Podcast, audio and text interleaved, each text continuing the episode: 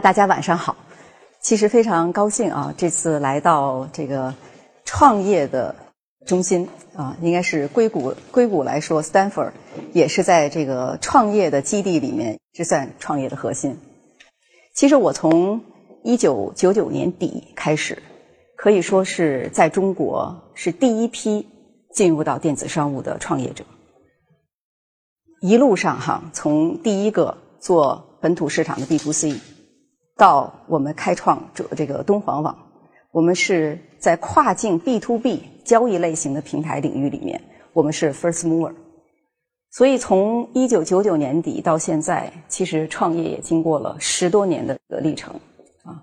每当大家来问到我关于这个创业方面的一些这个想法的时候，其实我都把它当成一个特别好的机会，然后我自己真的是扪心自问哈，是什么？然后让我去创业，以及呢，到底是什么样的一个动力，可以在整个这个创业的历程当中，能够一直走到今天？其实我每次问我自己的这个问题，每一次，我觉得闪现出来的最闪亮的哈，就是两个字，就是梦想。我记得当时我谈到这一点的时候，好多人也在问，那梦想哈就太大了，对吧？太远了。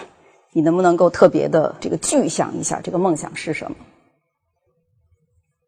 当我看到这个梦想的具象呢，我觉得它有几个特质哈。一个呢就是它一定是你特别喜欢的，一定是你 believe 的，是你相信的。还有呢就是它会让你眼睛发亮，它会让你觉得充满激情。这个创业的历程之中，你有这样的一个让你相信、让你喜爱、让你眼睛发亮的梦想，它极大的可能会让你在这个过程之中克服很多的困难，能够走得更远。刚才我也听到这个下面的一些朋友也在思考创业，也在创业的这个历程当中，所以这个是我这么多年哈，从九九年底到现在，如果说有什么事情最重要的话，就是你是不是？有那个创业的梦想。我记得我在一九九九年创办卓越之后，哎，大家知道卓越网是吧？卓越网现在是今天中国的亚马逊。零四年的时候，亚马逊全盘收购了卓越网。从那之后呢，我其实就在一直在想，整个两千零四年，基本上两千零三年底到两千零四年，我就一直在想下一步是什么，下一步是什么。我觉得在这个将近一年的这个时间里面，逐渐的呢，有三个词会让我眼睛发亮，会让我觉得非常的兴奋。我记得在两千年的时候，印象非常深，有很多的不眠之夜。在当时在卓越的创业的时候，我们在这个当时中关村很少有的那种大厦哈，我们叫那个紫金大厦，在紫金大厦的十八层。当时夏天我记得特别的清楚，一到晚上就没有空调了，特别的热，浑身挥汗如雨。啊，当时呢，这个创业的人有雷军啊，有陈年，我们不愿意回家，晚上就坐在这个电脑旁边，一直等到十二点啊，因为十二点是当时全天的这个业绩哈，销售业绩蹦出来的那个那个时间点，所以我们总是要等待。在那个那个计算机前哈，就是那个数字的出现，这是一个突破记录的数字。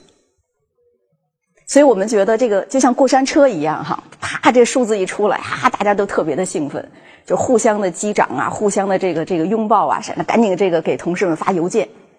就是我觉得两千年就是很多的是这样的一种场景，我觉得是终身难忘。所以我相信所有经历过这样的场景的人，一定会相信。互联网真的是无所不能，我们也不会再离开它。我们 believe，我们坚信它。所以我其实我也是非常 appreciate，非常感激当时我曾经在微软、在思科、在这些全球化、在这些跨国企业工作的那段时间，我的这个印象还挺深的哈。当时在微软的时候，表现非常好的这个员工、优秀员工，每一年可以参与公司的全年度的这个大会。所以呢，我从几百人的这个大会到几千人的大会，后来我我听说已经上万人了哈。我经历了这个过程，我还记得当时那个场景哈，这个 Bill Gates 当时出来的时候，他是一个特别典型的哈技术专家。他他出来的时候都是木呆呆的，两眼就是不知道是怎么样的这个这个很木的看到这个市场。但是呢，他一出来，其实赢得了大家非常多的这种尊敬，大家都站起来，然后给他鼓掌啊，听他去讲这个整个市场的看法。后来呢，CEO 就是 Steve Ballmer。Steve Ballmer 出来的时候，大家可能知道这个人哈，他曾经九次因为把这个嗓子喊破了，不得已哈赶紧送到医院去。所以他一上场的时候，就是我们大家基本上没办法坐在椅子上，很多时候我们可能都要站起来，因为满场都是非常沸腾的。当时在那样的场景下，听到我们谈国际的市场，谈到全球软件的产业，谈到它的发展的趋势，谈到我们今天有 Lotus，明天有 n o v e l 后天有 IBM，我们怎么一个一个的在这个市场上攻城略地？在那个时候，其实，在我们脑子里面，在 DNA 里面，可能埋下了一个全球化的种子。啊当时我们谈到的这个 to B 啊，这也是让我们觉得喜欢的一种方向，因为我觉得我一直喜欢做一些 something different，因为在卓越我们做的是本土的，做的是 to C 的这样的一个电子商务。下一步什么是一个更加新的呢？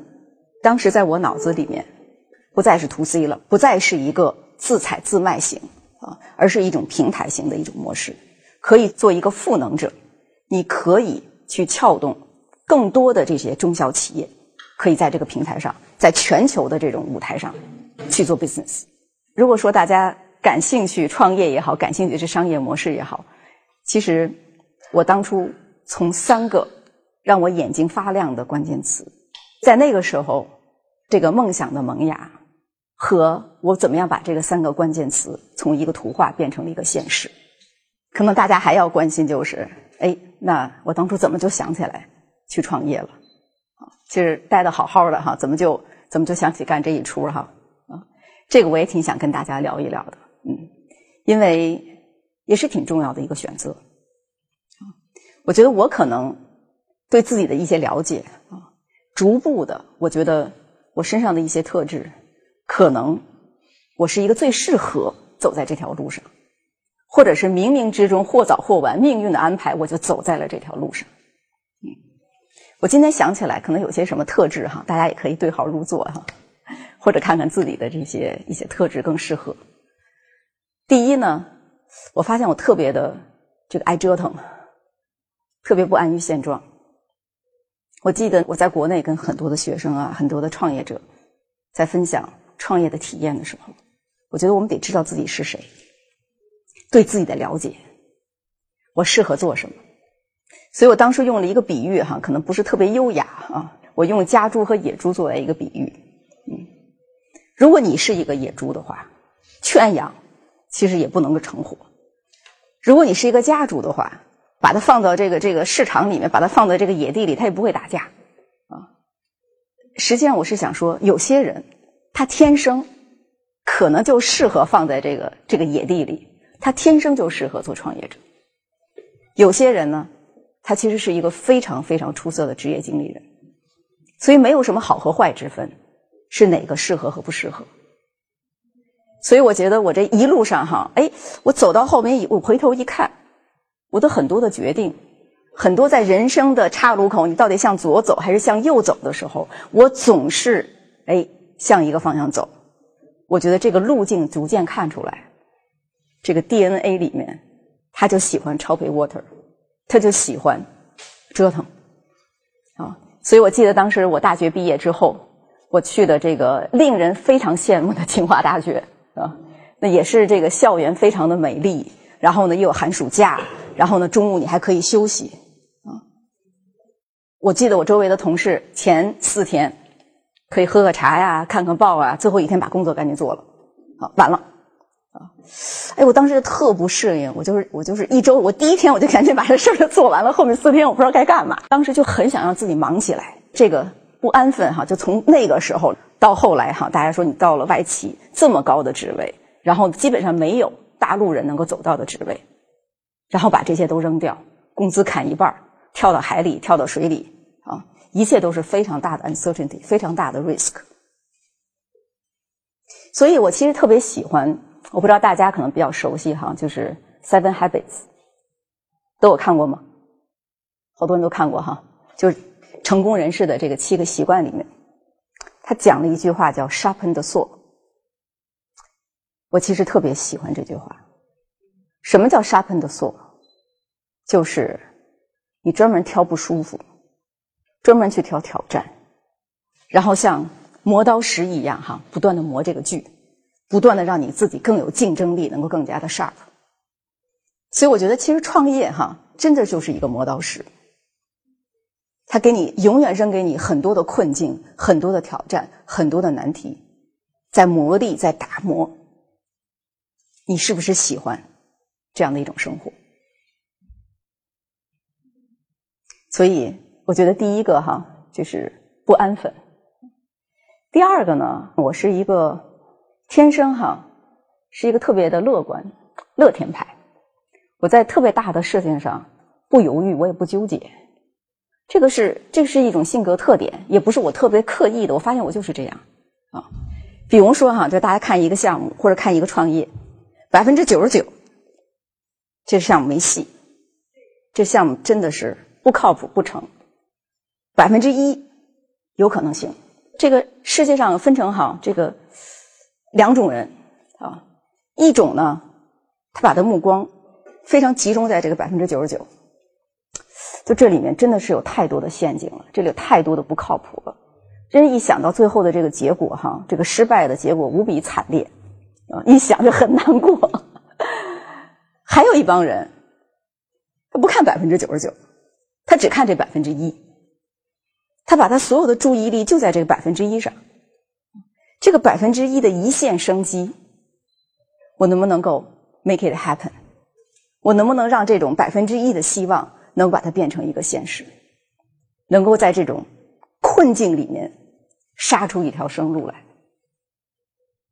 所以我觉得是分成两种人。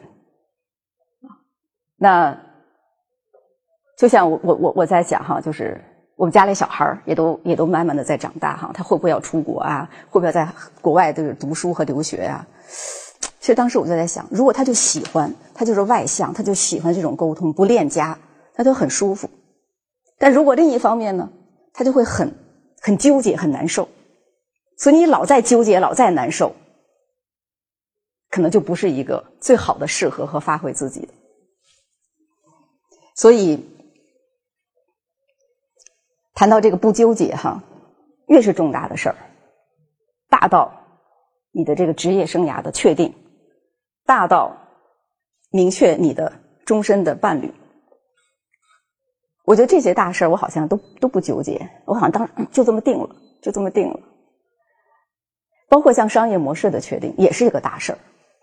我记得在卓越的最开始的两个月，我们整整打了两个月，每一天就一壶茶九个小时，就在那儿辩论，就在那儿争论哈。当然，我们也不停的请行业上的一些人来跟我们来聊来谈。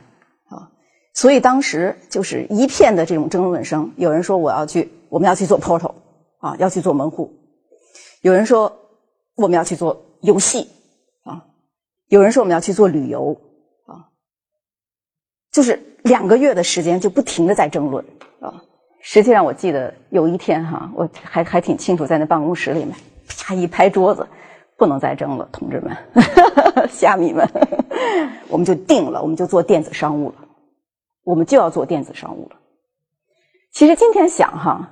在那个时候，互联网是一片荒地啊，门户有门户的成功，游戏有盛大，后来旅游有携程，当然卓越，我们在电子商务杀出了我们自己的一片天地。所以到那个时候，没有什么可纠结了。一旦有目标，你就要出发，你就要往前走。创业，我觉得真是这样，真是不同的考验哈。你没有没有地图，没有红绿灯。那么就是那个方向，你到底中间经过沼泽还是中间经过火山，你就奔着哈贴近你的这个目标方向往前走。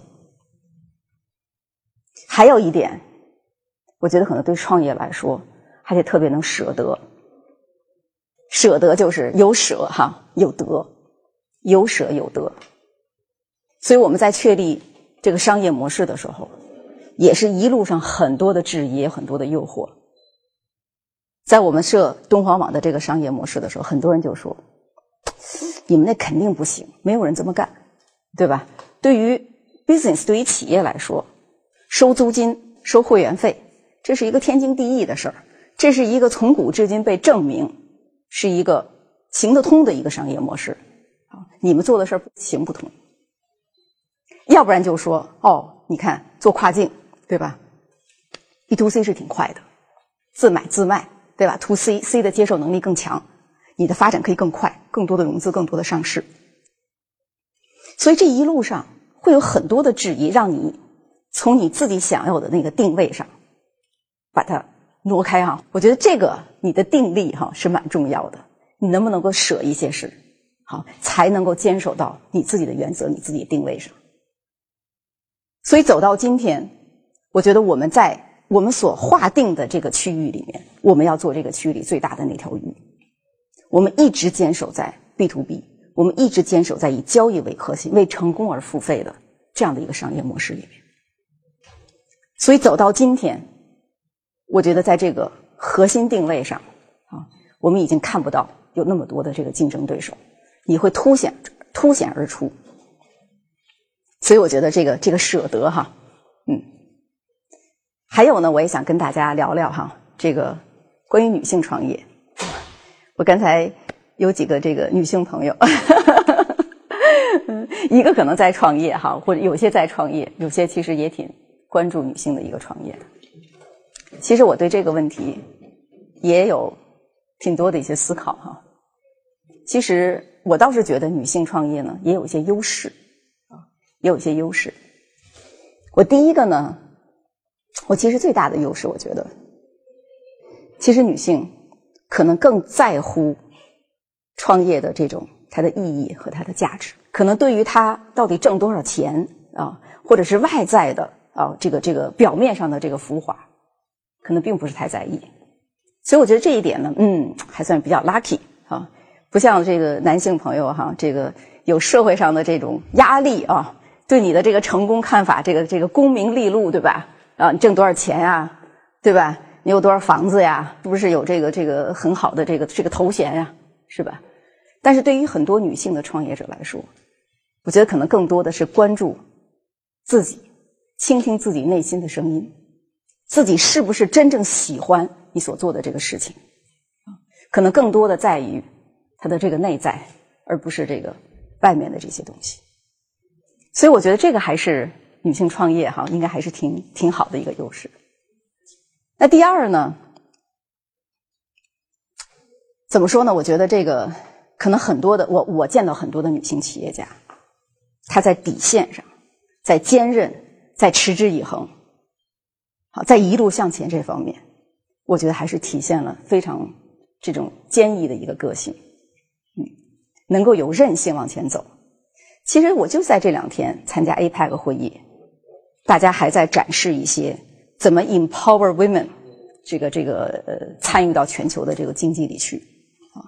其实当我们看到很多的这些数据的时候，真的是这个世界对女性来说资源比较少，偏见比较多。所以在那个图表里，我看到哈，这个女性要付出更多啊。比如说，男性可能证明一次，女性可能要证明十次。男性的提拔可能就是，哎，你展现了你有潜力，行，你就得到这个机会了。可是如果是女性的话，可能不是潜力，是你的结果。你把你的结果，把你的 record 表现出来，可能我才能够给你这样的一个机会。其实是这样的一个 environment，那可能就需要很多的女性企业家，你要加倍的付出，加倍的有这种耐力和韧性。才能去把一件事儿能够做好，我觉得可能是这方面的这个训练啊，所以有的时候真的是在创业的这个过程当中哈，那一口气啊，你能不能顶住那一口气？我觉得可能是最关键的，胜过你有什么样的顶级的战略，胜过你有多么丰富多彩的战术。我自己亲身经历过很多，我记得在。卓越网的这个早期的这个创业历程当中，很遗憾，互联网泡沫破裂了。两千年三月份，我们是两千年五月份发布的我们的平台 launch。我记得非常非常清楚，当时整个的这个环境哈，大家的那个眼神，嗯，当时我们跟一些记者哈，我们在这个这个发布会的时候，他们是以那种非常可怜我们的眼神在看着我。当时我们的投资人，其实他的心态已经是：我这钱我认了，我就打水漂了。这场我们没赶上，这一波赶不上了。无论是员工也好，还是一些高管也好，真的是大家那种信心上其实是丧失了，就觉得这事儿真的干不成了。我该找什么地儿我就找什么地儿了。就是有的时候就打仗哈，其实很怕心就散了。所以在那个时候，你觉得你能讲什么呢？我觉得当时可能唯一的啊，就是我们就要站在这儿。我们就要有一口气，我们就要往前顶，我们就得活着，所以没有别的。那么在两千年十二月份的时候，卓越网是当年所有行业里面大家叫大跌眼镜哈，叫杀出来的一匹黑马。因为卓越网我们的融资是最少的，而且是在互联网泡沫崩溃的时候我们开始这个这个发布的。所以我觉得到那个时候，就像我刚才说的，其他都没有用。嗯，你是不是有这口气，能够往前顶？可能是很多女性她有的一些特质吧。所以前段时间我也在开玩笑，我就说当年哈这个金融危机啊，如果这个雷曼兄弟这个是雷曼姐妹的话，我估计 也应该不会有今天这个下场。另外呢，我觉得还有一点蛮有趣的，就是很多的女性企业家可以去。拥抱一种矛盾，怎么讲呢？我在中学的时候，在我的心目之中，特别理想的这个女性的形象，是一种既温婉又坚强的女性形象。我后来慢慢慢慢的有更多的感悟，哈，我觉得万事万物啊，它都有一种这种叫阴阳。如果呢，能够把这些看似矛盾的这些能够统一。实际上，我觉得他对做事也好，做人也好，是一种更好的一种机制。所以，这种圆融哈，圆融统一。我记得当时呢，这个我跟很多的这个女性企业家在聊。我们当时在中国有个叫木兰会的啊，那些企业家，女性企业家真的是不像大家想象的那种女汉子哈，这个她们个个都是特别的漂亮，哈，像朵花似的啊。但是呢，我发现越成功的这些女性企业家，身子这个背后哈，都还是有一种男性气质，都有一种男性气质。有些人对吧？虽然就是外表非常的这个光鲜亮丽，但他要不就很有豪气，要不就非常果断，要不就是很有勇气啊，说话铿锵有力。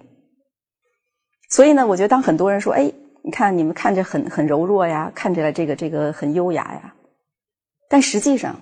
我觉得在我们心里面住着一个头老虎，随时哈，我觉得我们愿意这个冲杀疆场，随时愿意能够去攻击，能够去走到这个竞争的这个市场上去。所以我觉得，其实我们后来慢慢发现，做人和做事哈有很多相通的，就是这种阴阳的这种统一，就在我们敦煌网的这个 logo 上哈。我这这边大家好像没没有哈，这个我们叫 D H Gate 啊，D H 大家如果看到这个 logo 的话，是一种粗体的，对吧？是一种黑的、很沉重的这样的一个字体。Gate 呢是一种非常鲜亮的颜色，这个这个花体的颜色。所以我们在创立之初就非常希望，因为我们做的是一个 To B 的业务，我们既可以把这种稳健，也可以把一种创新，既可以把。严肃，也可以把一种活泼，能够更好的把它圆融和统一起来。可能这是在一路的过程之中，有很多的这样的一种一种感悟。男性的创业者，我觉得也是一样啊。如果他有更多的这种，除了这种豪迈果断之后，哈，也有一些周到和细腻啊，一种圆融和统一。所以这个呢，也这个回到。这次我跟大家这个很想谈谈一个话题，叫“心有猛虎”哈，这个细嗅蔷薇。猛虎哈，它是代表了一种自信和勇气；那细嗅蔷薇是一种人生的态度，是一种人生的态度。所以也挺希望哈，这个这个在座的大家，如果想要创业啊，或者在思考创业，也能够找到自己眼睛发亮的这个梦想，你能够认识它，也能够拥抱它，也可以倚仗它。我说认识它。就是真的是了解自己内心的那个想法，自己内心的那个声音，认识自己的梦想。那么，怎么叫拥有它呢？就是怎么样把这个图画哈变成一种现实。倚仗它呢？我觉得在创业的历程当中，真的是只有梦想可以持续的哈推动我们能够克服很多的困难，能够一路向前。所以我不知道哈，在座在座的大家。是不是也有这样的一个梦想哈，在不远的地方，在那熠熠发光？